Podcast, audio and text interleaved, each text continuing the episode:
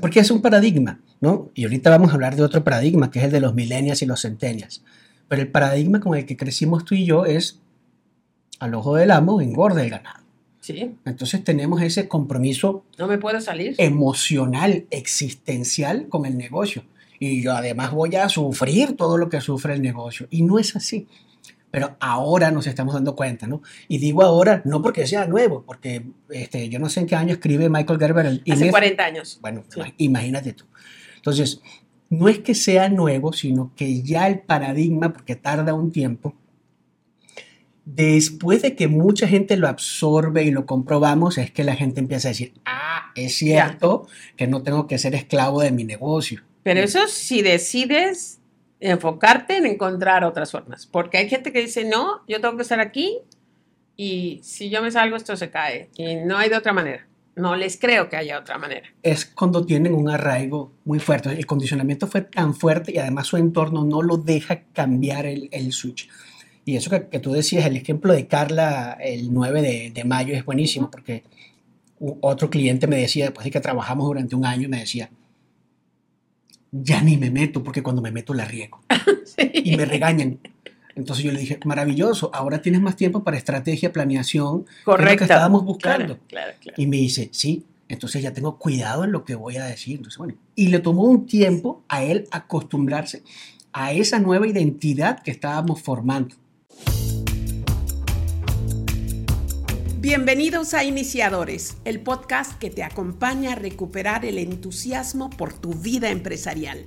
No solamente dándote información, consejos, tips, sino también con entrevistas a hombres y mujeres extraordinarios, esos que mueven y forjan el Yucatán de principios de siglo.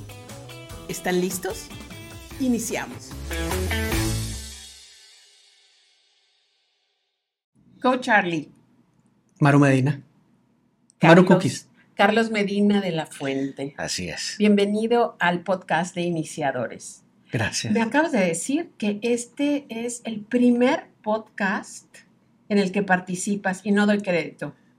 No, no solamente es el primero, sino que no tenía en el radar Ajá. yo el interés de participar, como que no había entrado en mi mente. He hecho muchos lives en cuentas de redes sociales, pero ahora sí que en el micrófono del podcast nunca me había sentado. Es impresionante porque ahorita que ustedes escuchen eh, todo el capítulo, porque no van a, se van a enganchar eh, con este gran conversador, eh, carismático, coach, coach de muchas cosas. Ahorita vamos a estar platicando. Tenemos una, tenemos un pasado, tú y yo, tenemos una historia muy singular. Eh, conozco a, a Coach Charlie, como todo el mundo eh, lo conoce, aquí en Mérida, Yucatán, desde hace muchísimos años. Y yo pensé que eran muchísimos años, pero resulta que él me acuerda con una anécdota que era todavía muchos años atrás. Así es. Ay, platícale a la gente. Bueno, yo vengo de visita a Mérida en el 2006. ¿Directo de Venezuela? No, ya yo trabajaba antes por una empresa mexicana y yo estaba en México desde el 2002. Sí. Vengo de visita porque me habla muy bien de la ciudad y vengo tres días, dos días nada más a conocer. Y entre las cosas, porque no conocía a nadie, ven- vengo solo, entre las cosas que, que quiero hacer un día en la noche, digo, pues voy a ir al cine. Pregunto en el hotel y me dicen, pues hay un lugar que se llama La Gran Plaza. Y yo le digo, ah, sí, sí, lo conocí en el turibús, pasé por ahí. O sea, turista, turista Auténtico. turista. Y entonces me lanzo a la Gran Plaza un día a las, no sé, 7 de la tarde y voy al cine. Eh, obviamente era una cadena de cine extinta, ya no, ya no está. Cinemas Hollywood. Cinema Hollywood, así es. Y bueno, en, tomo un taxi, me bajo en la Gran Plaza, voy subiendo las escaleras mecánicas. Y quienes me conocen saben que yo soy muy dulcero.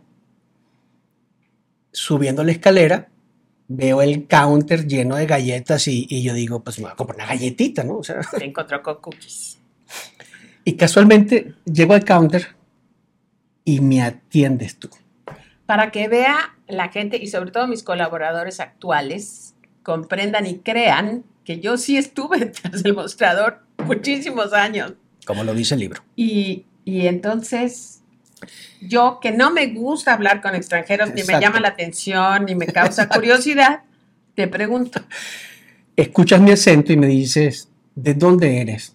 Yo te respondo, a ver, ¿cómo está tu oído, no? Me dices Colombia, Cuba, Venezuela, Venezuela, exactamente. Y ahí nos enganchamos a platicar. Eh, a todas estas yo me estoy comiendo mi galleta mientras que estamos hablando y no había pagado. y pues llega la hora de que me voy al cine y te digo, oye, gracias, pago y el rollo. Y me dices, tú vas a regresar y te vas a casar con una yucateca. Sí, Y yo me muero de la risa. sí. Y digo, qué señora tan cómica. Y me muero de la risa y me despido. Bye, bye, nos vemos, ¿no? Y me voy a mi cine. Y bueno, señoras y señores, aquí estoy de regreso. Al año y medio estaba regresando casado con una, no, no casado con una yucateca, pero regreso con una empresa que me pasa para, para Mérida. Y aquí conozco a Gaby, que es mi esposa, y termino casado con una yucateca, tal cual como me dijiste tú. como lo, lo vaticiné. Pero además yo tengo otra parte de, de la historia. Regresa Charlie, este año y medio después, nosotros ya tenemos una tienda en otra plaza comercial, Así es. Altabrisa, y justo al lado a- acababan de abrir un modernísimo gimnasio extraordinario con todas las instalaciones padrísimas y era el lugar, el lugar para ir a hacer ejercicio. Y eh, resulta que uno de los coaches era Charlie. Seguramente que en aquel momento me habías dicho, yo te conocí o yo no sé. Pero a la que sí conocía era a la que iba a ser su esposa Así es. Gaby, Arce, que le mando un beso grandísimo desde aquí. Y eh, me dice, oye, fíjate que vamos a salir a cenar porque es el cumpleaños de un chico que me encanta. Y le digo, ¿quién es? Es un venezolano. Ah, sí, sí, sí, viene aquí. Por, sí, porque se muere por tu muffin de plata. Así es. Es su locura. Le dije, no, no pasa nada. Este, ahorita le preparamos un panqué especial con extra chocolate y todo. Y eh, dije, vas a ver que con esto cayó Cae. redondito. Y así fue. Y así fue. Tal cual. De hecho, el día de los de que se casaron ustedes, yo no estaba en Mérida para variar, pero sí envié una buena dotación de, de muffins de plátano con chocolate Así, para los así es. invitados Así es. en remembranza de, de eso que, que les unió y que y es una pareja amorosa, queridísimos amigos, padres de Natalia, la talentosa Natalia. Y la verdad es que no nos vemos tan seguido como nos queremos. Y la otra vez estaba yo a punto de dar clase iniciadores y entró y me había hablado Charlie, necesito ir a verte. Y llegó amoroso eh, porque la mayoría de las personas cuando me dicen necesito ir a verte es porque traen alguna cuestión que quieren un consejo, quieren resolver. Y pues yo así lo esperé. ¿Qué pasó? ¿En que te puedo ayudar? Y me dice, te viene a traer un regalo. Y Así fue. Era, eh, eh, es como un pequeño calendario con citas de líderes famosos de la historia que me encanta. Tengo en mi escritorio siempre pensando en ti. Y allá eh, yo empezamos a conversar Así es. porque yo te conozco primero con Gaby, después pasan algunos años, no muchos, tú te independizas y empiezas a ser coach de, de un de wellness, de un estilo de vida, de hacer ejercicio, de comer bien y empiezas a ayudar a las personas. Eh, yo estaba entre tus pacientes eh, mucha gente, Carla, nuestra directora también, muchos, mucha gente amiga, eh, con tremendo éxito porque en realidad este señor tiene carisma para regalar. Y de repente te dejé de ver en redes, Así es. eh, dejé de ver en lives y ya no, ya no supe más, pero como una anda en sus loqueras, eh, cuando te vuelvo a ver te pregunto, ¿qué está pasando? Porque leí que estudiaste y que te graduaste de psicología. Así es. Entonces, llévanos, Charlie, primero a cómo tú decides que querías empezar a ayudar a la gente en su estilo de vida y que descubres haciendo este coaching. Yo pienso que la historia es muy orgánica, Ajá. ¿ok? Eh, inicialmente, pues, bueno, diseño este sistema que era un poco cambio conductual y la- y armar un poco la estructura de anda a hacer ejercicio, eh, trata de comer un poco más saludable y pues mantente adherido a este estilo de vida. Eh, y eso me va exponiendo a tratar de convencer a la gente a hacer un cambio. A la problemática de, de los seres humanos. Sí. Pero resulta que como tu caso, el 90% de mis clientes en ese momento que querían arreglar el desorden de estilo de vida eran empresarios. Entonces yo empiezo a tener un exposure natural a dueños de pymes. ¿Ok? Estabas hablando ahorita por teléfono con otra persona Sí. que fue mi cliente también, dueño de pyme.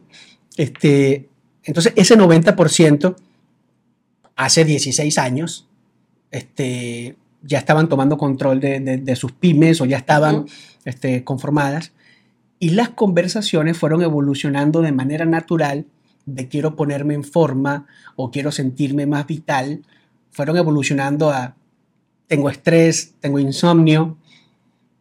Y yo tratando de encontrar la solución para poderles servir como un facilitador de, de un estilo de vida más saludable, me, me- me va cayendo poco a poco el 20, ¿no? Pero hay un caso particular de una persona que, de acá, un empresario muy exitoso, Ujú. llega un día al consultorio y me dice, yo quiero venir contigo cada semana, pero ya yo como bien, ya yo voy al gimnasio, yo creo que ya no me tienes que ayudar ahí, yo quiero venir contigo a platicar un poco de mis temas de la empresa y le dije, oye, yo... Como a, a rebotar. para- Exacto, a para- rebotar ideas. Yo le dije, yo, yo no sé si tú necesitas hablar conmigo o con otro tipo de especialista, ¿no? Y me dice, no, no, no, de ninguna manera. A mí me sirve hablar contigo. Ya me di cuenta. Y bueno, para mí eso fue el campanazo. Qué, qué Eh, padre. Eso fue hace como ocho, ocho años, nueve años. Eh, ahí empiezo a recabar información y digo, bueno, la manera de yo poder comprender mejor los problemas de esta gente, ayudarlos a estructurar una solución, es a través de la, de la psicología. Tenía una base de psicología porque las acreditaciones de, de wellness tienen un pilar de psicología, pero nada como pues, Sí. la carrera completa, sobre todo que es una carrera de ciencias de la salud y tiene bases clínicas muy robustas, ¿no? Y estudio la carrera completa con la intención de servir mejor a este mercado y obviamente vino un pivoteo natural. Y comencé a ayudar a estos mismos empresarios, pero ya con una naturaleza de problemática diferente. ¿ok? Entonces el pivoteo fue un pivoteo orgánico, o sea, tratando de servir a este mercado, ellos mismos me fueron dando la señal de cuál era mi siguiente paso. Así de Entonces, ya para poner a un lado esta, esta guía de la salud y de la alimentación, no que no fuera importante, pero sí como que encontraste este nicho, ¿no? Y yo creo Así es. es, es increíble porque efectivamente una de las personas que conozco que, que lleva todo esto tan disciplinadamente, pero porque ella es una disciplinada así de, de wow, Esther Casola Así Sí. es. es eh, súper exitosa en sus empresas, súper exitosa en la disciplina de su vida, su alimentación, estilo de vida, su así es. ejercicio, eh, sus rutinas, o sea, mis respetos. Doy fe. El resto de la humanidad, de que somos eh, empresarios, Ajá. es algo cede, ¿sí? O es tu peso, o es la falta de sueño, o es el estrés, o es el cansancio, porque como que no, no sabemos balancear esto. Es muy natural. Ujú. Tú sabes que eso fue uno de los fenómenos que, que me tocó comprender. Hay, dicen que hay un mito del work-life balance, ¿no? O sea, si eres empresario, olvídate del balance de, de vida, ¿no?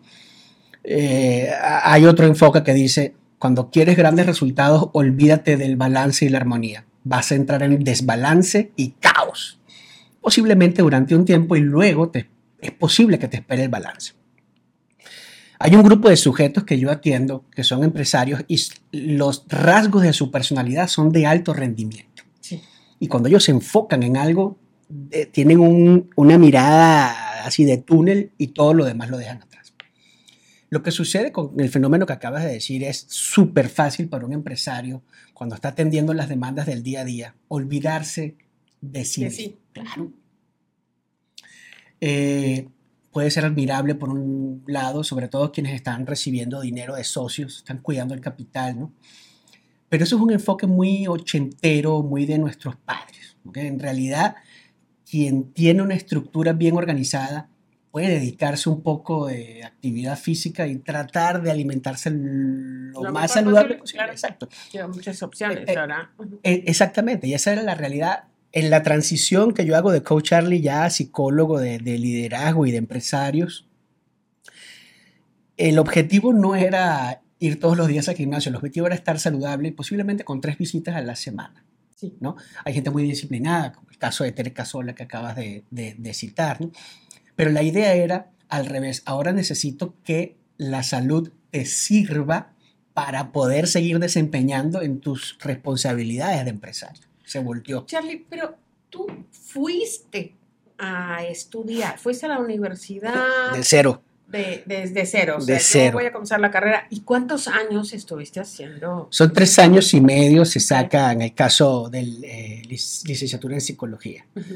Este, tienes que estudiar la carrera completa. Ya. No puedes, o sea, Esto no me interesa, nada más me voy a enfocar en esta parte. si Sí. tienes que hacer la carrera completa para poder comprender y desarrollar mejores herramientas. Este, estudiando la carrera te tienes que adherir a una estructura clínica. De hecho, esto está regulado por la Asociación de Psicología de México, la Sociedad de Psicólogos.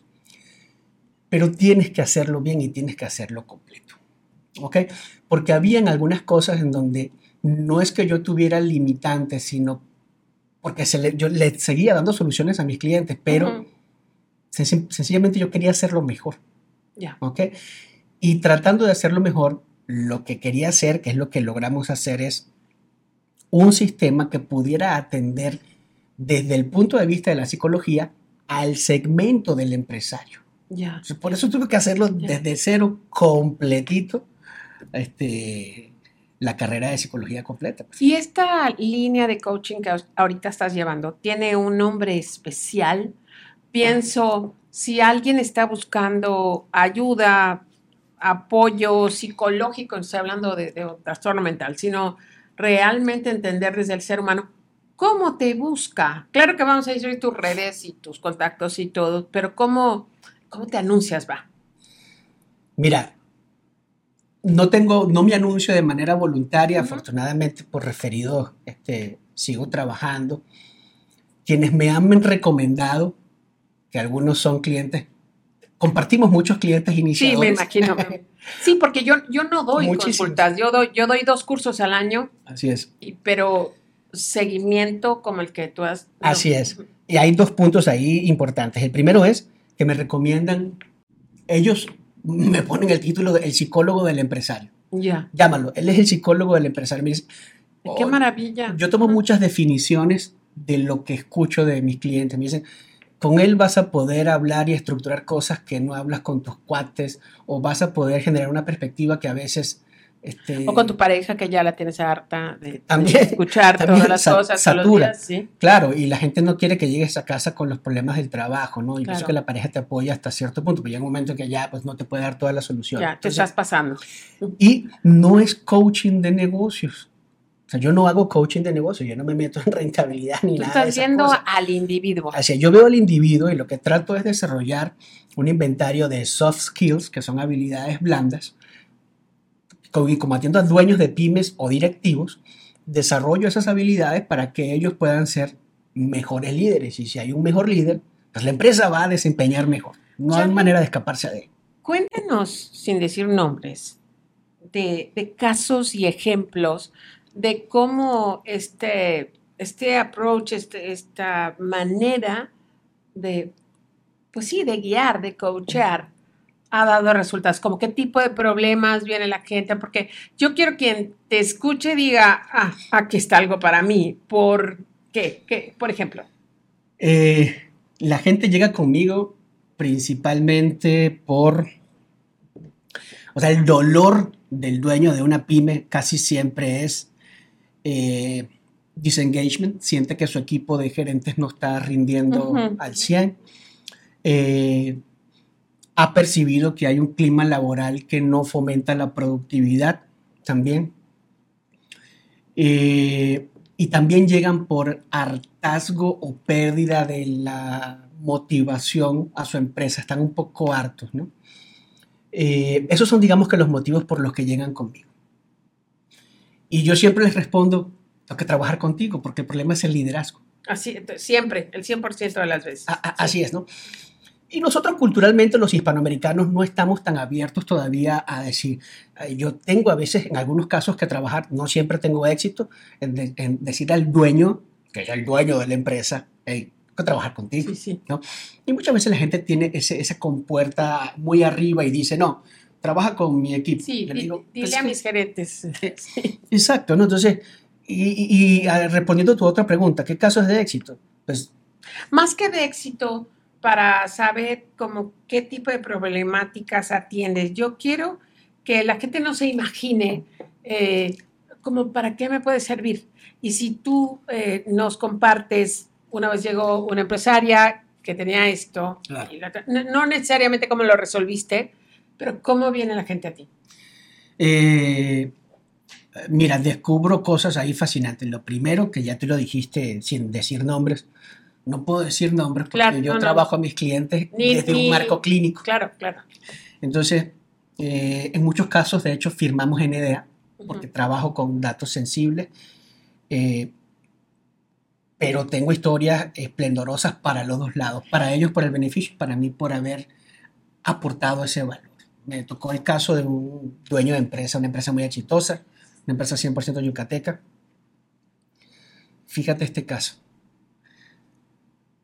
Este dueño de, de pyme tenía un tema atorado en su empresa que sus capacidades y experiencia podían solucionar. Pero, La narrativa propia de su vida era una narrativa de, de sufrimiento. Es decir, su identidad desde niño estaba tan arraigada al sufrimiento que su subconsciente, si solucionaba todos sus problemas, entonces, ¿cuál era el caso? ¿Qué- ¿Cuál era su razón de ser? había una situación que él sabía que podía mejorar, pero no la había mejorado inconscientemente, porque entonces él podía reforzar la narrativa de su vida de sufrimiento a través de la empresa. Que ese es otro problema. El, el dueño de empresa se convierte, somatiza lo que pasa a su empresa. Y son dos cosas diferentes. No es fácil separarlo, pero sí se puede separar. Cuando logramos descubrir el fenómeno, que no fue rápido, no fue en un café, Claro. este, le digo, mira, a mí me parece que tú no has resuelto este problema del que hablas mucho y del que tienes la capacidad, porque sabes que si lo resuelves, no tienes una historia negativa, porque el resto de los ámbitos de tu vida están perfectos. Trabajamos en el problema y bueno, hoy en día somos grandes amigos, mm, mm, tomamos café y el Qué rollo. padre, qué padre. Otro cliente, óyeme, y así cada caso, como lo dice muy bien tu libro, la empresa es el reflejo del líder. ¿ok? Si yo lo que trato es encontrar es esos matices, o sea, hay algo que no se ve a primera vista que es- el dueño de la empresa está influyendo en su empresa y él no se ha dado cuenta porque muy posiblemente es un mecanismo de defensa o del subconsciente que lo está Es que es- entorpeciendo. dolorosísimo, y eso lo entiendo, ¿no? O sea, es, y no es, no necesariamente viene de gente irresponsable, pero admitirse, uno, yo soy el que está aquí metiendo desorden y dolor, yo soy el culpable de esto, el responsable más que el Responsable. culpable, em, no es fácil. no es fácil y hay que tener mucho tacto. O sea, porque mi trabajo no es que la gente se sienta este, eh, incapaz, todo lo contrario. Cuando, cuando me toca tocar un tema delicado, le digo a la persona, oye, te voy a decir algo que posiblemente te va a caer pesado, pero te lo tengo que decir. sí. Te lo tengo que decir. ¿ok? Pues, Y. Me ha pasado por a, a este No, sí, Charlie, le- le- yo le digo a la gente, te voy a decir algo que ni tu mamá se atrevería a decirte, Exacto, pero para eso vienes conmigo. exacto. Entonces, pero es necesario. Es necesario. y, y aunque no se siente agradable, es como la medicina que sabe amargo. Luego que te la tomas y, lo, y superas el tratamiento, sí. te sientes bien. Entonces, otro, otro patrón disfuncional, porque lo que trato es de detectar cuáles son los patrones disfuncionales, obviamente en un escenario de hiperconfidencialidad. Sí, claro. Eh, el clásico dueño de pyme que se queja de que la gente no termina de resolver todos los problemas y cuando voy compartiendo tiempo con, con ellos, porque voy con un poco de sombra, entro a unas reuniones, me salgo, tomamos café, comemos, van a mi consultorio. La interacción sucede en varios ambientes para yo poder conocer. Claro. Me doy cuenta que sufren del, del síndrome del, del hada madrina que quiere resolver todo. Entonces su ego, Ya, eh, sí, sí, claro. No, O sea, sí, sí, sí. claro, su ego les exige ser el protagonista de que todo lo resuelve al final. Y yo le digo, qué padre, pero ¿a quién más quiere sorprender? O sea, tu gente no quiere que lo sorprendan. Y es esclavizante. Mira, para poder enseñar lo que tú enseñas, yo enseño, sí pas- pasé por un proceso de coaching porque yo estaba en la situación de la que están ahorita muchos alumnos y yo le decía a mi coach, yo no me puedo salir de aquí porque aquí dice Cookies by Maru. Yo soy Maru y la gente quiere hablar conmigo y yo soy la que tengo que estar aquí. Y él, o sea, se carcajeaba y yo, yo me molestaba y, y me decía, no, hombre, no, tú no tienes que estar allá. Si tú el negocio lo hiciste para venderlo, y yo me enfurecía. ¿Cómo voy a vender esto? Ahorita todo me queda claro eh, y Ujú. trato de, de explicarle a la gente, pero sí les digo, claro que es posible eh, Así es. del- enseñar, enseñar y después delegar, porque cuando tú enseñas, delegas y confías en la capacidad de la gente, la gente resuelve muchísimo mejor de lo que tú lo harías y eso es lo que duele. Eso, es, sistema, eso sí. es lo que afecta, ¿no? Porque, porque dices, yo, yo quería ser el, el único. Yo recuerdo cuando empecé a aplicar estos sistemas, empecé a empoderar a la gente, recuerdo muy bien que llegué un 9 de mayo, o la víspera de uno de los días más ocupados del año, a la galletería. Y estaban todos como abejas haciendo y envolviendo. Y yo, si quieren, yo les ayudo con estas cajitas. Y Carla, no, ya, ya está dominado, tú andate a descansar. No, pero si estos paquetes están aquí, yo los llevo, yo les ayudo. No, ya tenemos a alguien que lo haga. Y Yo, yo me acuerdo que fue tan doloroso, tan doloroso. Y mira, no me, no me dolió tanto cuando mis hijas se fueron de la casa ya a vivir sus vidas a Canadá. Eh, no me dolió tanto eso como el sentirme que la empresa no me necesitaba. Y sin embargo, si hacemos un poquito, 10 centavos más de análisis, nos damos cuenta que aunque ya no seamos eh, pues indispensables, sí fuimos los causantes de toda esta idea que ahora nace. O sea, sí hay una importancia. Aunque no estés llevando los paquetes, aunque no estés cobrando en la caja, si tú no hubieras creado esto, si tú no hubieras imaginado esto, pues esto no está. Tú acabas de dar un muy buen ejemplo. Me dolió más que me dijeran que ya no era necesaria para ciertas actividades que cuando se fueron mis hijas Es- este, a, es vivir, a vivir afuera. Pero te voy a explicar por qué. Eso yo lo, lo- es una de las cosas que tengo que detectar más rápido. ¿Dónde están los arraigos? Nosotros tenemos una perspectiva porque hemos sido condicionados para generar esa perspectiva adelante. Y tanto tú como yo fuimos condicionados por lo que escuchamos desde niños, que si tienes una empresa es para morir ahí con las botas puestas. ¿Quién es Maru? ¿Cuál Maru? La dueña de cookies. Claro. Entonces, esa se vuelve tu personalidad, Es tu identidad. tu identidad, exactamente. Entonces, ¿cómo tú vas a abandonar tu identidad? Claro. A ninguno de nosotros, por lo menos este, X baby boomers, eh, no nos dijeron, hey, la empresa es una fuente de recursos. Claro, y eventualmente te tienes que preparar para delegar al punto de que la pudieras vender, pero no tienes que su- sufrir ni somatizar todos los problemas que tenga la, la- la empresa, ¿no? Entonces, ese condicionamiento que traemos nosotros, que es un condicionamiento familiar, cultural, es lo que nos arraiga a un sistema de creencias del cual luego es muy doloroso darse cuenta de lo contrario, porque está fuera de nuestra norma. Es verdad. Yo, eh, yo cuento algo que parece chiste, a- ahorita hablando de, de los pensamientos y los arraigos.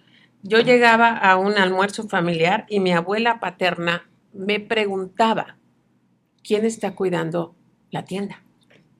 Si tú estás aquí, ¿quién está cuidando la tienda? Yo, abuela, estoy aquí, mira, ¿por qué te preocupas? Hay gente, pero es, es, era esa idea, ¿no? Si el que tiene tienda que la tienda, tienes que estar allá, a ojo del amo engorde el caballo y todas esas Claro. cosas que sí nos, nos creemos y nos tenemos como verdades. Porque es un paradigma, ¿no? Y ahorita vamos a hablar de otro paradigma, que es el de los millennials y los centennials. Pero el paradigma con el que crecimos tú y yo es al ojo del amo engorde el ganado. Sí, Entonces tenemos ese compromiso no me puedo salir. emocional, existencial con el negocio. Y yo además voy a sufrir todo lo que sufre el negocio. Y no es así. Pero ahora nos estamos dando cuenta, ¿no? Y digo ahora, no porque sea nuevo, porque este, yo no sé en qué año escribe Michael Gerber el Hace Inés- 40 años. Bueno, Sí. imagínate tú. Entonces, no es que sea nuevo, sino que ya el paradigma, porque tarda un tiempo, después de que mucha gente lo absorbe y lo comprobamos, es que la gente empieza a decir, ah, es cierto que no tengo que ser esclavo de mi negocio. Pero eso si decides enfocarte en encontrar otras formas. Porque hay gente que dice, no, yo tengo que estar aquí y si yo me salgo esto se cae. Y no hay de otra manera. No les creo que haya otra manera. Es cuando tienen un arraigo muy fuerte. El condicionamiento fue tan fuerte y además su entorno no lo deja cambiar el, el switch. Y eso que, que tú decías, el ejemplo de Carla el 9 de, de mayo es buenísimo porque otro cliente me decía, después de que trabajamos durante un año, me decía, ya ni me meto porque cuando me meto la riego y me regañan. Entonces yo le dije, maravilloso, ahora tienes más tiempo para estrategia, planeación, que es lo Correcto. que estábamos buscando. Claro, claro, claro. Y me dice, sí, entonces ya tengo cuidado en lo que voy a decir. Entonces, bueno, y le tomó un tiempo a él acostumbrarse a esa nueva identidad que estábamos formando. El, el otro día que platicamos, que me llevaste ese regalo maravilloso, estabas contándome que estás yendo en una línea de enseñar o tratar el liderazgo con base en la congruencia. Ay, platícame de eso. Totalmente. Este, el tema de la congruencia se ha puesto de moda en mi vida propia. Eh, y empezando la plática me preguntaste cómo, cómo le has llamado el sistema o cómo... Ujú. Estamos tratando de acuñar un nombre que se llama liderazgo congruente. Ya. ¿Ok? Y qué difícil es ser congruente, o sea, alinear lo que pienso, lo que digo y lo que hago. Es muy difícil, Lo más, es muy difícil. lo más. ¿ok? No esperamos seres humanos 100% congruentes, ¿no? Este, ni los monjes tibetanos son 100% congruentes. Y menos de este lado del mundo, la cultura occidental, somos bien incongruentes con todas nuestras imperfecciones, ¿no? Pero yo lo que trato es de explicarle a los dueños de pymes y a los directivos de empresas grandes que tenemos que ser congruentes entre lo que decimos y lo que hacemos, porque estamos hoy en día siendo líderes ante dos generaciones que cambiaron el modelo de liderazgo. Y eso es lo que yo trato de enseñarle a mis clientes. Vamos a ser congruentes. Lo que digas y el ejemplo que das acá es lo que tu gente va a repetir y con esa vara te va a medir y va ahí donde vas a generar retención, engagement, productividad. Es correcto, es correcto. Entonces, el concepto de liderazgo congruente es tratar de ayudar a mis clientes a alinear eso, lo que piensan, lo que dicen y lo que hacen, ¿no? Y digamos que el non plus ultra de mis clientes son los que ya han ido por esa escalera, es como un ladder, ¿ok?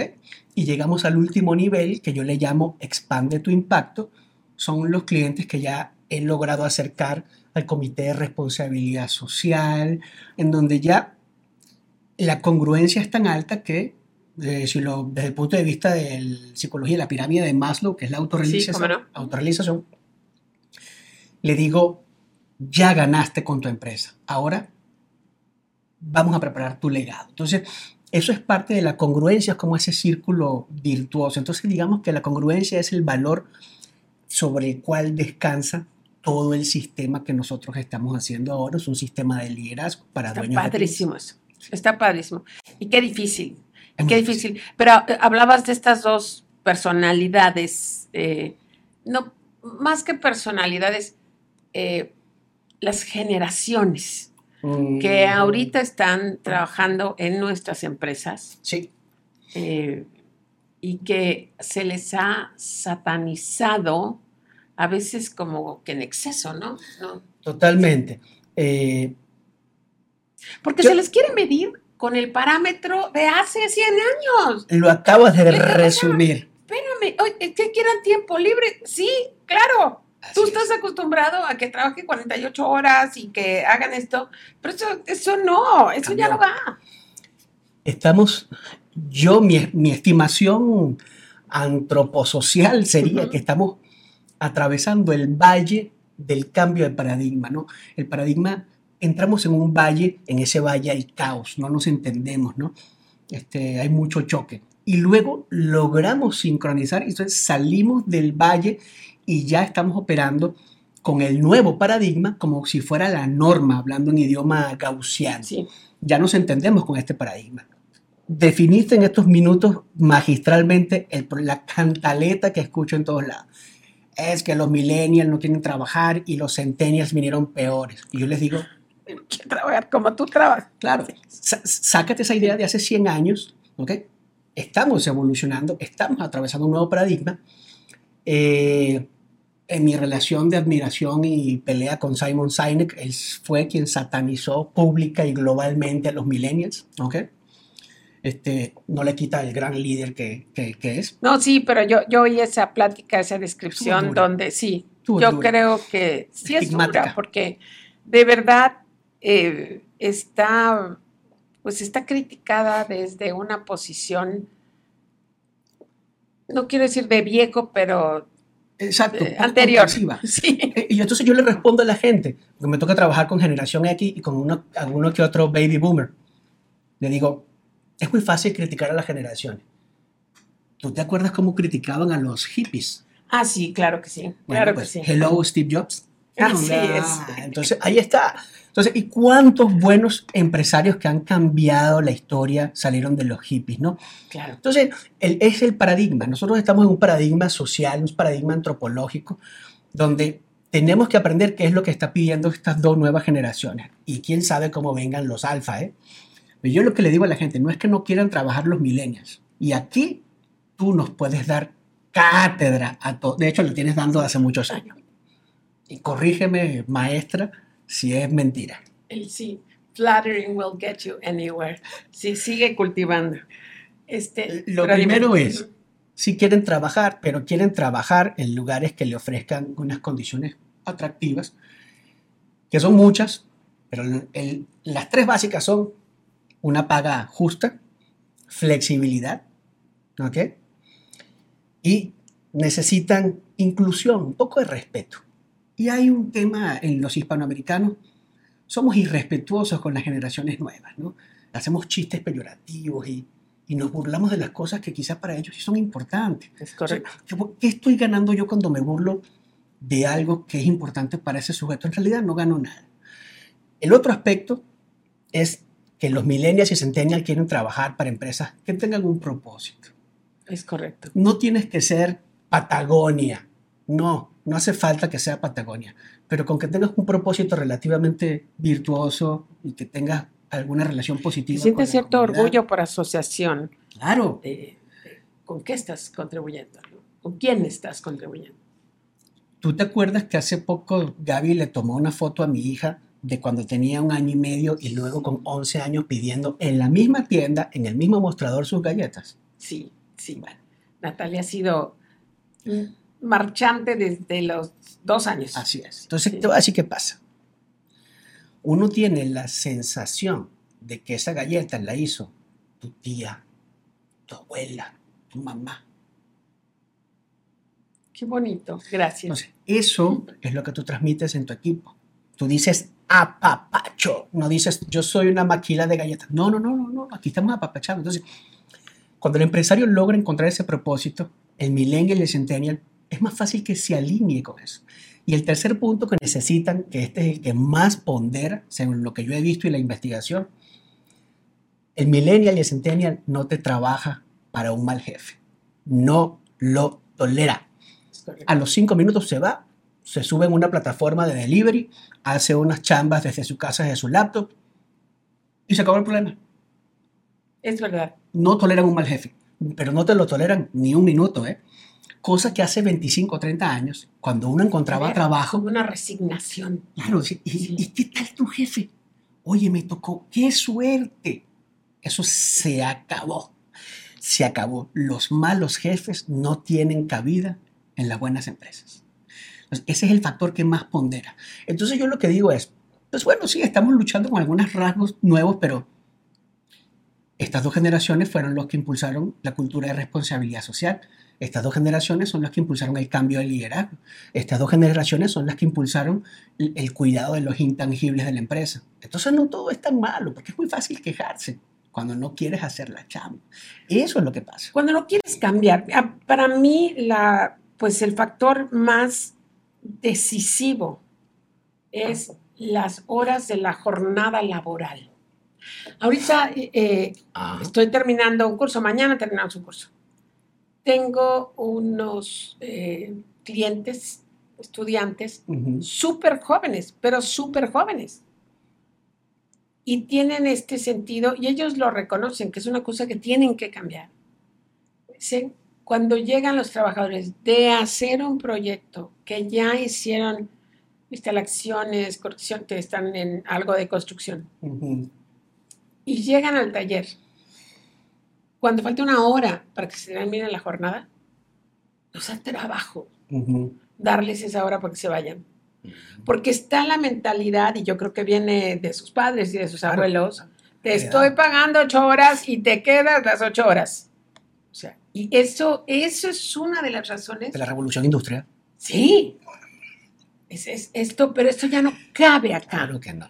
Porque eh, yo, de- al- cuando tenía padrecito empresarial, yo me acuerdo que en un Sí. capítulo hablamos con, con Ricardo y le decía, es que ¿por qué tenemos los mismos parámetros? Si una secretaria ya no tiene que teclear en una máquina mecánica, ni usar papel carbón, ni papel líquido para corregir.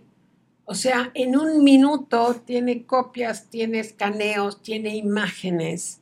¿Por qué le estamos dando a las personas ocho horas? Yo no soy fan del presidente actual, pero le aplaudo muchísimo que él quiera traer la jornada de 40 horas a la semana. Ujú. Y en realidad, si logramos los objetivos, si pensamos cuáles son los objetivos y se logran, hasta con 36, 32 horas. Oye, te ahorras luz, te ahorras energía, este, no sé, gasolina, pero es, tenemos que volver a pensar de una manera diferente. Yo pienso que de estos minutos que has aportado, la palabra clave, la dijiste antes de empezar a, a elaborar este argumento, tenemos que cambiar. Pero es que Nosotros, todos, es muy cómodo no cambiar, sí, claro. es muy cómodo. En cambio, cambiar cuesta, es difícil, me tengo que desarraigar de una idea y acostumbrarme a otra. Mi cerebro no está diseñado para eso. Entonces requiere mucha madurez existencial y humana cambiar. Entonces, cambiar es lo que necesitamos nosotros. Pero si yo sigo pensando como dueño con el modelo de la revolución industrial, voy a rechazar todos esos cambios. ¿ok? La gente necesita ser productiva. Hay una teoría de la cual habla Steven Kotler y cualquier cantidad de expertos. La gente te va a hacer el trabajo en el tiempo que tú le des. Si tú le das un proyecto a una persona en 100 horas, te lo va a hacer en 100 horas, se va a explayar. Pero si tú le dices, tienes 40 horas, en 40 horas te lo va a entregar. Por supuesto, por supuesto. Entonces, tenemos, pero cuando empezamos a comprender todos esos nuevos modelos mentales y esos conceptos y lo adaptamos a los procesos dentro de la empresa, que de ahí tú sabes, bueno, iniciadores en parte hablan mucho de esa Sí. estructura, que yo, yo no me meto ahí, o sea, yo llego a ese límite, ya no me meto. Cuando la gente logra comprender esas nuevas ideas y hace los sistemas y los procesos en base a esas nuevas ideas, los empleados duplican o triplican su productividad. Entonces, Por no- supuesto. no estás, no estás pagando para calentar la silla, estás pagando para que te den los resultados que van a mover la aguja de la empresa. que es, es otra cosa que Gerber nos dice siempre, deja de enfocarte en el trabajo, enfócate en el resultado. Porque siempre es, eh, a ver, vas a traer esa silla, te vas a subir, vas a agarrar el clavito. No, no, no, espérame, el resultado es que esté colgado todos los ganchos que vamos a tener para colgar las bolsas. Ese es el resultado. Ese es el resultado. De- deja- y si la gente tiene otras maneras más rápidas, más, más eficaces, más, deja, deja que eso Claro. pase. Pero siempre esto es algo que sí aprendimos, ¿no? Ir dirigiendo a la gente para verla trabajar, para verla eh, gastar, utilizar, desquitar ese sueldo que le estamos dando por hora. Mira, y ahí es eso, lo que decías. Hay mucho micromanagement. ¿no? El, el gerente interviene ahí en todo y está encima. Eso también es súper rechazado por los millennials y los centennials. Entonces, echar un paso atrás, que es mucho de lo que se hace en iniciadores, comprender el negocio, hacer tus sistemas, tus procesos y echarlos a andar. Al principio hay una temporada de turbulencia entre que lo estás haciendo. Normal. Es normal, pero eventualmente va a dar resultados y te vas a dar cuenta que la gente te va a hacer lo que te hacía en el 60 o 70% del tiempo que le tomaba antes, así de sencillo. Pero para que eso funcione, porque los sistemas y los procesos están en un papel, necesitas liderazgo. Y las habilidades de liderazgo es lo que hace que ese empleado pueda adherirse a ese nuevo sistema más productivo en tiempo y forma. Ese líder es el que hace la transformación. Charlie, ¿puedes dar algunos ejemplos de cuándo alguien que está liderando una empresa es congruente y cuándo no es? Porque hablamos de la congruencia como un valor así etéreo que está allá, yo sí soy congruente, pero, por ejemplo, Eh, una de las incongruencias que veo con más frecuencia es cuando el dueño de una pyme se queja mucho de el clima laboral. Y, y entonces comienzo a ver que sus comportamientos fomentan el mal clima laboral, ¿no? por ejemplo, Una reunión de directivos.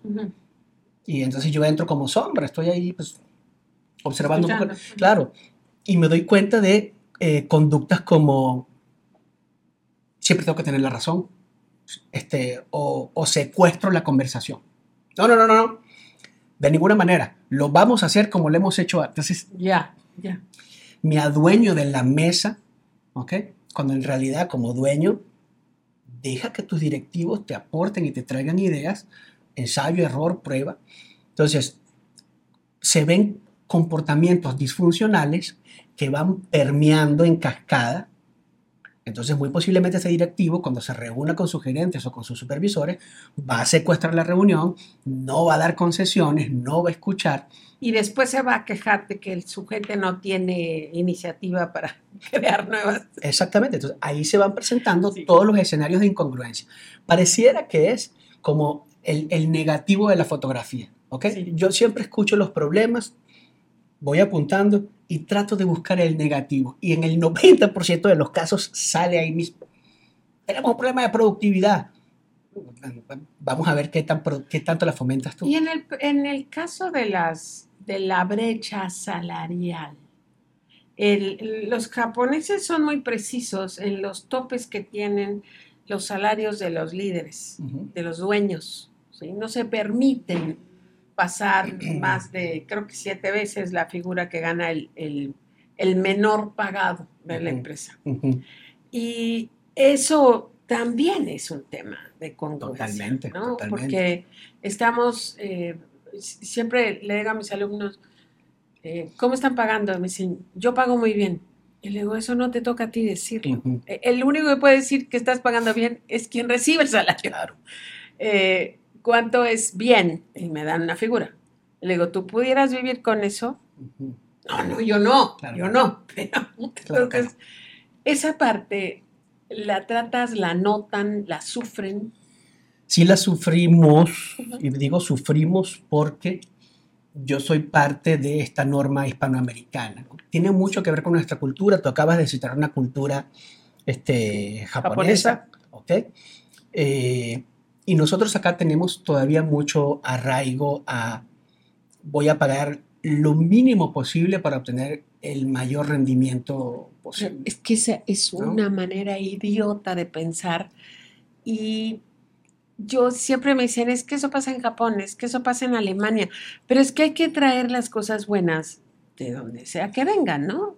Y hay, hay, o sea, está entrando poco a poco la cultura, sobre todo las empresas que se van, que se quieren adherir a acreditaciones como Best Place to Work, Ujú. que no es que alguien, no es que una empresa tenga una acreditación, la convierte en el gran ejemplo mundial, no, va a tener igual muchos defectos, Así es. ¿ok? Pero por lo menos tuvieron la intención y la ejecución de adherirse a mejores prácticas. Eh, Best Place to Work, eh, responsabilidad social empresarial, eh, ISO 26000. Las empresas que están buscando ese tipo de excelencia que está relacionada, que por cierto hay un reporte maravilloso de McKinsey que se llama Performance by People, que habla precisamente de eso. ¿no?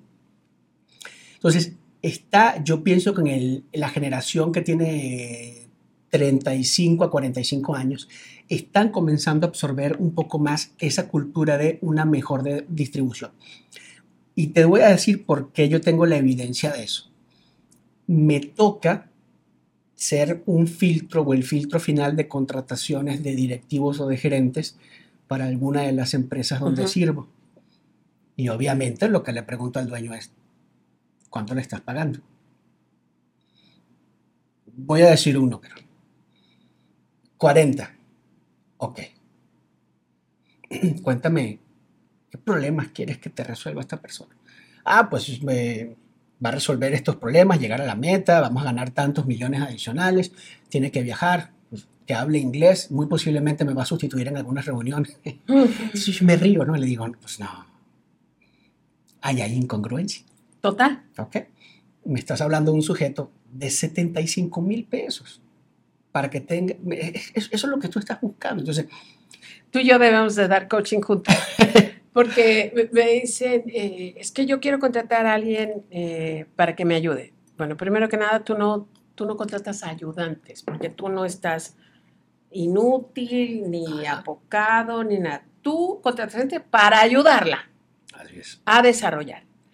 No, es que yo quiero a alguien que me resuelva. Ah, estás hablando de alguien que gana 100, 120 mil Eso. pesos. O sea, cuando tú oyes que trajeron a Lía y a Coca, que creo que no saben quién es, porque Muy están muy jóvenes, no. Este, para que resuelva la Chrysler, es que le estaban pagando los cientos de miles de dólares. Entonces sí, su vida se vuelve a resolver. Pero si tú quieres que alguien por 9 mil pesos o, algo te manda a dormir a tu casa o a viajar, y eso no va a pasar. No. Y cuando me sucede, yo comprendo al empresario, o sea, el dueño de pyme lo comprendo porque él me está hablando desde su perspectiva, desde lo que conoce. ¿Me entiendes? Yo no puedo tener esta comunicación, esta conversación contigo en chino mandarín porque yo no sé hablar chino. ¿Ok? Sí. Este, pues, él me habla desde su perspectiva y parte de mi trabajo es abrirle la perspectiva y decirle, a mí me parece que para lo que tú quieres, este sujeto en vez de 50 tiene que ganar 70 y se lo razono por esto, por esto, por esto. Y tu retorno de inversión en 18 meses es que vas a ganar todo este tiempo libre para que planifiques y entonces tu facturación o esta nueva unidad de negocio la vas a poder abrir con tu equipo nuevo porque este te va a cubrir. Entonces vas a tener un retorno de inversión de 1 por 15. O sea, 15 veces lo que estás invirtiendo en este La sujeto. mayoría de los jefes lo entienden. Hoy en día la mayoría de los clientes con los que yo estoy conversando sí lo entienden, lo entienden bien cuando se lo logra aterrizar en números. Sí. ¿ok? Cuando lo aterrizo en números, ellos entienden y me dicen, va. Y entonces hacemos esquemas eh, escalonados. Y dice, bueno, vamos a contratarlo con este sueldo y vamos a ponerle un plan de crecimiento.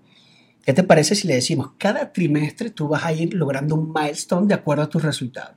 Maravilloso. Entonces, en un periodo de nueve meses o un año, Pero comenzar desde una buena base. claro. Porque es eso también, que esa es otra cosa de la prehistoria. Eh, sueldos según aptitudes. Eh, échale ganas y entonces vas a ver, o sea, ya no, se puede animas a nadie, no, No. no animas absolutamente a nadie. Vamos a comenzar súper bien Claro, y me dice, y si no da la talla, lo sacas. claro. O sea, eso se hace, esos contratos con esos sueldos se hacen con, con agreements, con Todo. acuerdos de, ok, pero estos son las, las metas a llegar, si no se cumplen, Claro. no es ya contraté a alguien por 70 mil pesos y ya me fastidia y ya se No, quedó. ¿no? Pero es que eso precisamente se está apenas comenzando a, a ver como tú lo, lo comprendes. Ya las contrataciones son con un agreement, ¿ok? Y se le dice a la gente, óyeme, si no funciona esto para los dos, te tenemos que dar las gracias. Y el ejecutivo va a decir, estoy de acuerdo. Claro. O sea, y entonces, pero, pero eso es un tabú. sí, Acuérdate que eso es un tabú, que el, el empresario no quiere decirle a la gente, y si sale mal, ¿ok? Se- me- la otra cara, así como me toca hacer filtro de entrevista, de contratación, me ha tocado también quitar gente. Porque hay una, hay una relación, Y a ti, tú eso haces porque si tú despides gente, te vas a salir muchísima chamba porque los empresarios odian despedir. les le, aterrizo- los números. Ujú. Le digo, e- ellos mismos ven, me dicen, mira, me estoy dejando de producir esto, no se lograron estas metas. Ahí, está, ahí está tu No hay liquidación. nada más que No hay nada más que decir, ¿no? Y en algunos casos me toca llevar el proceso administrativo, recurso humano, abogado. Hacemos el outplacement, o sea, le decimos a la persona, llegamos ya con tres alternativas de entrevista, porque los empresarios tienen contactos, ¿no? Ujú. Tres alternativas de, de entrevista, este, y le decimos, oye, se cumplió el ciclo, hasta aquí nos trajo el camino. Y la gente no lo toma mal, o sea, dice, o sea, lo comprende. Y a veces el dueño tiene tal relación, o sea, se ha vuelto tan complejo que yo intervengo. Le digo, yo te voy a hacer, pues es que si no, no te vas a mover. Mientras que tú tengas a la persona que no es la indicada, nunca vas a conocer al indicado. Totalmente. ¿Cómo es la relación de pareja? Como la relación de Si pareja. estás con un mal individuo, una mala mujer, o sea, mala que no es para ti, Exacto. pero la mantienes junto a ti mientras sale algo mejor, no va a salir. No, no puedes, porque la silla está ocupada. Así es. Aquí no se puede sentar nadie ahorita, porque Así estoy es. yo. Entonces, hacemos una metodología que la transformé del top grading, que el top grading está padrísimo para una empresa que cotiza en bolsa, con el scorecard completo. Nosotros hacemos una clasificación de 1, 2, 3. Y esto yo lo hago con el dueño de la empresa y luego con cada directivo. Ya. ¿ok? 1, 2, 3. 1, hay que retenerlo, hay que cuidarlo, hay que entrenarlo, ¿ok? Porque este es nuestro monitor para los demás. 2, no estamos seguros, vamos a hacer un trabajo de recuperación. Y el número 3, la categoría 3 es, no está alineado con los valores, cuesta más chamba estarlo arreando, este sujeto no tiene que estar con nosotros. Esto no lo inventé yo, esto sale de la... Este, cuando Jack Welch hace el barrido en General Electric, Ujú, los clasifican en ABC, eso está combinado pues precisamente de top grading. Y bueno, lo que hicimos fue un método muy fácil de hacer para poder saber con quién nos tenemos que quedar y a quién tenemos que mover. O a veces mover una persona de departamento es maravilloso, tanto para la empresa como para el empleado. Moverla de, de lugar, De en la lugar, misma empresa. En la misma empresa. En la misma empresa. Entonces, es imposible, que esto es algo también que le cuesta mucho al dueño de empresa. Tu desempeño va a ser tan bueno como la calidad de tu equipo. No hay manera, no hay manera. Totalmente. Pero es esto, comenzaste la conversación eh, diciendo esto, la queja más constante es no hay eh, un cariño, un Engagement. es. de el equipo humano a mi empresa. Porque no están conscientes de que uno mismo, una misma, tiene que trabajar Claro. para, para formar eso, ¿no? El, esta, esta parte donde le digo a, a los estudiantes, si es que crear estos espacios para hablar con tu gente, para escuchar a tu gente, para guiar, capacitar, eh, dar ejemplos, salir de viaje o, o para actividades con tu gente, esto es lo que va a crear eh, este engagement. Y me dicen, pero, pero ¿a qué hora? Si tenemos que producir, tenemos. O sea, la única persona que puede dar tiempo libre en tu empresa eres tú. Claro. Acuérdate de tu TikTok. Ah. Entonces, ¿en qué momento afilas el hacha? Así es. Afilar el hacha es sacarle el filo a tu equipo. Sacarle el filo a tu equipo. Yo tengo una empresa ahorita como cliente. El dueño he servido para su organización on and off durante siete años. El dueño es un gran visionario, han crecido mucho. Dice que sí a casi todas las sugerencias que yo le doy. Muy posiblemente en tres años se van a duplicar de la triplicada que ya se echaron en los últimos, cinco años. Eh, y nosotros hablamos mucho esa parte. O sea, él entendió que su empresa va, o sea, afilar el hacha significa crecimiento profesional, crecimiento humano. Entonces ahí tenemos actividades que no solamente son capacitación técnica, sino de desarrollo existencial, humano. Él tiene abierto el servicio de psicoterapia para los empleados que lo necesiten. Entonces, ese, ese tipo de empresario está cosechando un Dream Team en todo su grupo de empresas. Y lo tiene muy claro, lo tiene muy controlado. Obviamente es un sujeto que come libros, es un sujeto relativamente congruente, porque no existe la congruencia total. Total. Entonces es un gran empresario que ya entendió por dónde va este tema. Entonces él sabe, como tu TikTok, que cultivando, haciendo crecer su gente, su empresa va a crecer de manera natural. Pero es difícil, ¿ok? Es un proceso donde la gente va comprendiendo, va confiando de a poco hasta que ya se da cuenta y bueno, eso es luego un engranaje que no puedes parar. ¿Hay algún libro, uh, pláticas que quieras recomendar a los que nos están escuchando y que lideran y que son dueños de empresas? Eh, wow, un montón. Yo ¿Alguno en especial? Yo soy adicto a los TikTok. Ah, sí, muchísima, muchísima información. Contradictoriamente, pues Simon Sinek, todos creo que tiene tres TikTok, los tres son una garantía. Comienza con ¿por qué? Start with why, es este, el, modelo del Golden Circle. los líderes comen de último. Los líderes comen de último. Está el TikTok de Brené Brown de la vulnerabilidad. Sí. A nosotros en Hispanoamérica eso nos cuesta, nos cuesta parecer débiles o ridículos. Horribles, no, es una cosa que no nos vamos a atrever a eso, ¿no? ¿Y cuánta, y cuánta fuerza te da? te potencializa. brutalmente. Claro.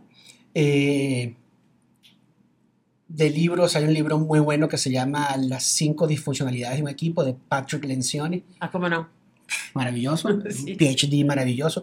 Yo trabajo mucho con la metodología de Patrick Lencioni, o sea, no con la metodología como tal de, de, Table Group, pero utilizo algunas cosas como la confianza es la base del equipo, si yo no confío en ti, pues cómo voy a mm, trabajar contigo. Este, todos los libros de Marshall Goldsmith, que es el coach ejecutivo número uno del mundo, ahorita él tiene uno que se llama The Earn, Life, mm. buenísimo. Hay un, libro de, hay un libro de Arthur Brooks que se llama From Strength to Strength, o sea, de la fortaleza a la fortaleza, que habla precisamente para empresarios de 45 50 años que pensaban que se iban de salida y es todo lo contrario, están acumulando su mejor momento donde combinan sabiduría, inteligencia cristalizada, que es un término de psicología, y todavía tienen mucha energía, tienen mucha vitalidad. ¿Y este libro está en español? Fíjate que no sé. Ya. Tengo que buscarlo. Pero seguramente, no todos, pero mucha gente de los que nos escucha eh, habla inglés. Y además, si tenemos el nombre del autor, es muy posible que encontremos eh, videos o tutoriales en YouTube que hablen de, estas metodologías. Te voy a pedir que, que, antes de que te vayas del estudio, le des a Alejandra los nombres para que los pongamos va que va. En, el, en, el, Hay muchos. Let My People Go Surfing, deja que mi gente vaya a surfear, del fundador de Patagonia. Ah, este es maravilloso, maravilloso. Super empresa. Es una empresa que vale la pena estudiar. Exactamente, es un caso de estudio muy Son los ejemplos, eso es lo que decía, no te pongas a ver qué está haciendo tu vecino de al lado. O sea, si vas a ver, pues vete a los grandes que están en Noruega o en Nueva York o en Argentina, pero atrévete. Este, hay, hay, uno que se llama The Leadership Gap, o sea, te voy a dar la lista porque son un montón. O sea, yo tengo que leer, no solamente porque lo disfruto, sino porque voy puliendo herramientas y generándome más este, habilidades de solución para mis clientes. No todos mis clientes son grandes lectores. Este, algunos sí comen libros y les encanta estar este, leyendo. Eh, y bueno, pues... Se me está antojando hacer un capítulo de iniciadores donde eh, vengas tú, vengan un par de, de empresarios come libros eh, para que cada quien hable de los libros. Eh, la gente siempre está preguntando y tiene sed de saber, mm. pero qué libro, pero qué libro, ¿no? Además, te voy a decir una cosa. Entre libros, TikToks, podcasts, es un pecado con tanta información. Que hablemos de la ignorancia. Exacto. No estarle dedicando todos los días un poco de nuestro tiempo a ser mejor, porque de veras hay tantas ideas padres para absorber y implementar. Un buffet. Si te estás muriendo de hambre, es, es, una locura. Es tu culpa. Exacto. Charlie, ¿dónde eh, podemos encontrarte? Yo sé que esta plática va a, pues, a llamar la atención de muchos, muchos podcast escuchas. Y van a decir, ¿pero dónde? ¿Pero dónde lo, lo puedo contactar? Eh, mi oficina ha estado en el mismo lugar desde los últimos nueve años, en Altabrisa, en el edificio, o sea, se llama MO Auditorio, Ajá. a espaldas del Hospital de Alta Especialidad. Eh, ¿Tus redes? ¿Tienes redes? tengo ahora? redes, mis redes siguen igual, Coa Charlie Medina. Nuestra página web se llama www.momentumcoaching.mx. ok. ¿ok? Y mi celular es la manera más fácil de, de encontrarnos. Nosotros Guay, qué valiente eres. Yo no, no me atrevería, porque entonces no Bueno. para. Pero, pero si esta es tu herramienta Es y que nos no los es quieres mismo compartir, Harun adelante. Medina No, no, que, cálmate. que Coach Charlie. O sea, tres rayas. la, la cantidad de llamadas o mensajes que yo puedo recibir son esporádicos y manejables para mí. No es igual no para lo ti. creo, no lo creo. Pero si lo quieres compartir, sería sensacional. Sí, sí, es el 999-242-5183. Y que les digan, te escuchan iniciadores. Exacto, mandas un mensaje, yo siempre encantado de la vida. Este, respondo y nos conectamos. Generalmente lo que hacemos es, cuéntame qué te duele, qué te molesta, ¿no? Y, y ahí vamos elaborando una conversación de la que siempre salen buenos consejos. Antes de que cerremos este capítulo, ¿hay algo que te gustaría comentar? Cualquier cosa. Que. Porque a veces me da el nervio, no le pregunté a lo mejor cosas que él quería decir o que ella quería exponer, yo no les pregunté. Eh, ¿Con qué mensaje eh, quieres que se quede la gente de ti, de las cosas importantes que Bueno. te encuentras? El primer mensaje que, gracias por preguntarme, me voy a tomar la libertad de repetirlo, porque te lo dije antes de los micrófonos. Mira, este, yo llegué aquí 10 minutos antes. Sí, ¿Tú sabes por qué yo llegué aquí 10 minutos No. antes? Porque si llego a la hora, estoy tarde. te regaño. ¿De dónde crees que aprendí eso? De iniciadores, Llegué con una computadora. porque tenías tus notas. Claro. ¿Qué tal que Maru me pregunta algo? No podía llegar. Entonces, yo quiero recrear estas, est- est- esta anécdota de ti, de muchas cosas que, que he aprendido de ti.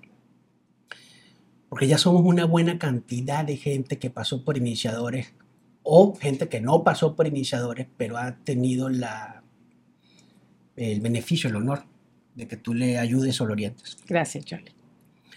Y este, estos piropos, que están muy bien fundamentados, es para decirle a la gente, al empresario, al director, al gerente, que las posiciones de influencia no son un privilegio, son una responsabilidad. Si en este momento de la historia, en 500 años, las cosas van a ser muy diferentes, ¿ok? Que hablen en la historia y diga, hubo un momento en el cambio de paradigma donde había algo que se llamaba tejido empresarial y había un término que era pymes. Y resulta que los dueños de las pymes y los directivos, las cabezas que manejaban esas entidades, se comenzaron a convertir en agentes de cambio. Porque ¿sabes qué pasa, Manu? Los gobiernos tienen una agenda muy comprometida ya. Sí, en ellos no nos podemos. Lo- Claro, las grandes corporaciones gigantes también están comprometidas ya. Pero hay un espacio en donde somos muchos, de hecho. El 97% Ahí está. de las empresas en México. Y el 70% a nivel global. Wow. Entonces somos más. ¿Qué sucede? Nosotros no tenemos agenda. Nosotros tenemos libertad de ser esos agentes de cambio. Y esa cascada que tiene el empresario abajo es el terreno que puede ser tan fértil o agreste como él quiera para que esa generación sea una generación de cambio. Ese directivo que tiene 500 personas a su cargo, eres un agente de cambio. Entonces, hacia allá es hacia donde. Nosotros, muchos iniciadores y mucha gente que ha estado en tu círculo, hemos aprendido a ser agentes de cambio, a tratar de hacer las cosas mejor y a ser más congruentes gracias a esas enseñanzas o esa chispa que prendes en nosotros y vamos buscando más información, cada quien en su camino. Claro, claro, claro. Se trata de Esto, alguien me preguntaba, bueno, ¿das eh, diplomas al terminar iniciadores? No doy, no doy diplomas porque iniciadores no es el término de nada. Es la patada en el trasero del comienzo de todo. Kickoff. Entonces, eh, qué divino escucharte, qué lindo, qué bueno verte en este camino y yo sé que mucha gente te va a localizar y te va a buscar porque hay una necesidad brutal en, este, en esta guía que tú ahora haces. Gracias. Vamos a hacer ese programa de los libros. Cuando quieras, los que quieras. Hay mucho material para compartir Súper. este, y en esa sintonía que es esa, esa órbita que nos has enseñado a todos nosotros. Hay muchísimo material. Charlie, muchas gracias. Gracias a ti. Nos vemos pronto. Gracias.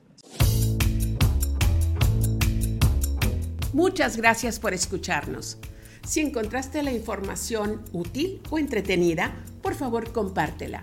Queremos que mucha más gente conozca iniciadores. Esta fue una producción de Maru Medina desde Mérida, Yucatán, México.